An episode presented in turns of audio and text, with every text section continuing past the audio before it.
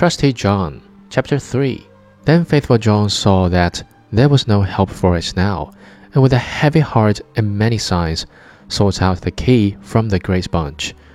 When he had opened the door, he went in first, and thought by standing before him he could hide the portrait so that the king should not see it in front of him.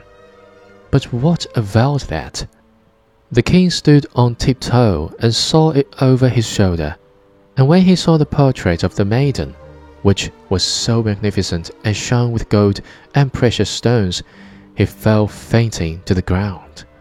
Faithful John took him up, carried him to his bed, and sorrowfully thought, The misfortune has befallen us, Lord God.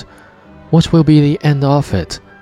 Then he strengthened him with wine, until he came to himself again.